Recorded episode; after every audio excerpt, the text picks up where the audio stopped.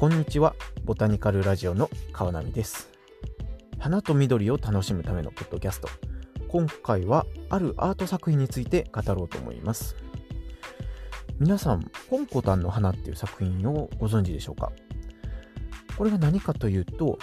あの日本を代表する芸術家村上隆さんの現代アートなんですね。で名前初めて聞いたっていう方も絵の写真を見ればおそらくあこれ見たことあるって思われる方もおそらく多いぐらいぐらいの有名な作品で海外でも実際かなり話題になった作品の一つだったりします。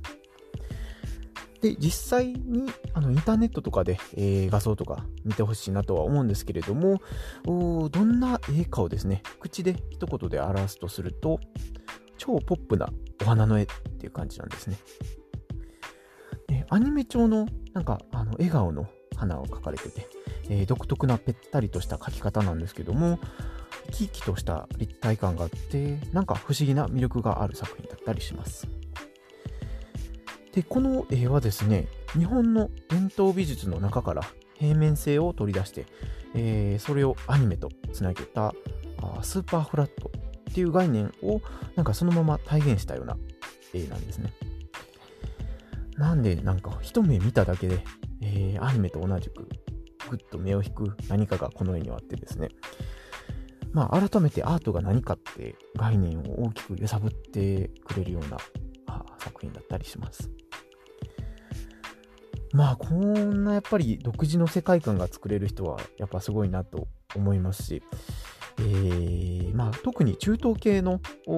地域で人気があるみたいで、まあそういうのも納得できるなと個人的には思います。で、村上隆さんが率いるスタジオの名前もですね、えー、開会危機という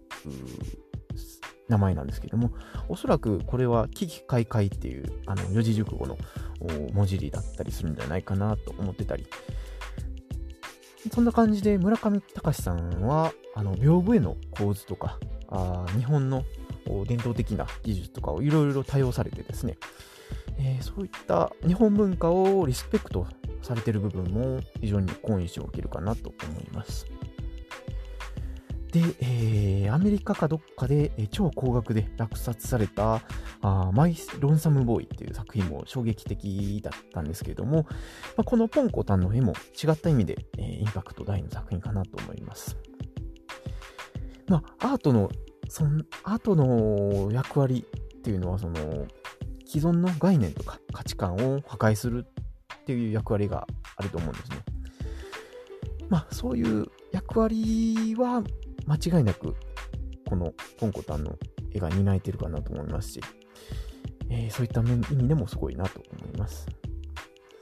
最近はシュプリームとかポーターとかのカバンのブランドとか他にもドラえもんとかもコラボしててすごいネット上でも話題になっててですね本当に、えー、これからもいろんな作品を生み出してくれそうかなと、えー、今後の発展にも期待していたりします。で、現代アートって聞くとなんか難しそうだなって身を構えてしまうような方も、ぜひこのポップアートから入ってみてはいかがでしょうか。まあ、フラワー好きの方はあ見て損はない絵だと思うので、ぜひチェックしてみてください。他にも村上っていうと、村上龍さんとか、あ村上春樹さんとかいると思うんですけども、そういった作家さんとかも絡めて、またこのポッドキャストでいろいろお届けしようと思っています。はい。このポッドキャストにお便りとかあコメントいただける方は、ぜひ Twitter のハッシュタグ、ボタニカルラジオにてお待ちしております。えー、このポッドキャストは京都宇治の川波プランテーションからお届けしています。では次のエピソードをお楽しみに。